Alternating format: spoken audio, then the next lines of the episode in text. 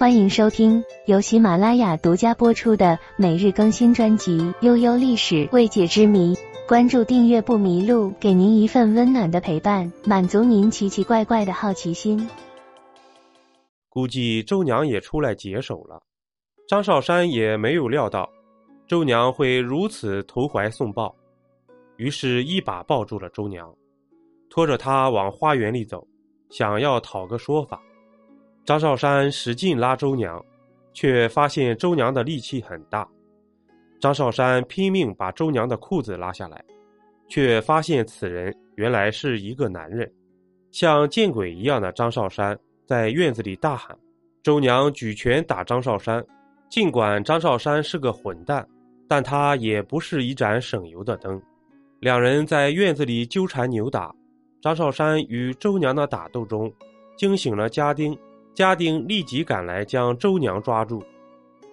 次日清晨，张少山便将周娘押往县衙审问。一顿杀威棒打了下去之后，周娘才撕掉伪装，说出了令人吃惊的身份和真相。原本姓李的周娘是太原府石州李家湾文水东都人，年幼时卖给榆次县乡民桑茂为养子。桑茂因此给他取名为桑冲，自小相貌出众，面容如女子，美不胜收。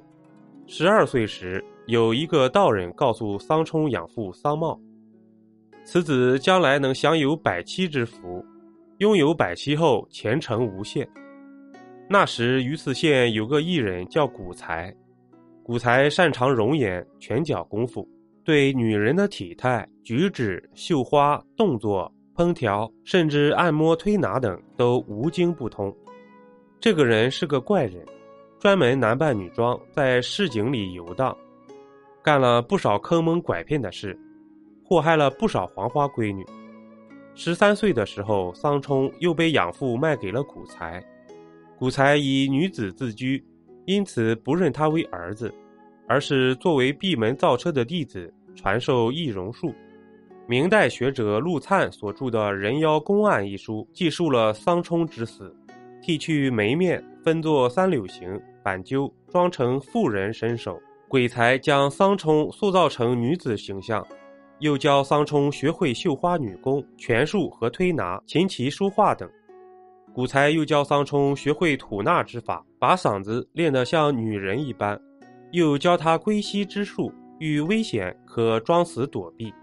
自十五岁起，桑冲便开始伪装成女子，混入女子的闺房，以此奸女的手段窃取钱财。由张少山抓获，已作恶八九年，足迹遍及大同、平阳、太原、真定、保定、顺天、顺德、河间、济南、东昌等县市七十八家店，祸害女子九十九人。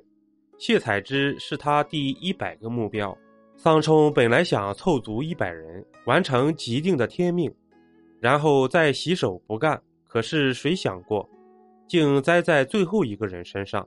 他犯下了严重罪行，成化亲自宣判他迟缓处死。于是桑冲被千刀万剐，结束了他罪恶的一生。桑冲死时只有二十四岁。在桑冲死后，朝廷继续追捕他的门徒。桑冲有八位亲传弟子，共有六十六代门徒。在桑冲事件后，桑冲的师傅鬼才徒弟六十七人被判斩首，一些罪魁祸首被处决。在桑冲被杀后，其邪术被定为禁术，后人不得仿效。在桑冲门人中，只有王二喜一人活了下来，有历史记载。在蒲松龄的《聊斋志异》最后一章“人妖”中，王二喜有一个明确的结局。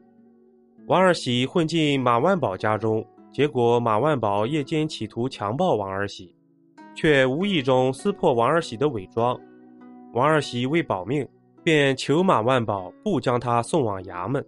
马万宝便将王二喜阉割，陪伴自己一生。王二喜死后，葬于马万宝墓旁。从此，桑冲门人便不再见于史书或民间传说中。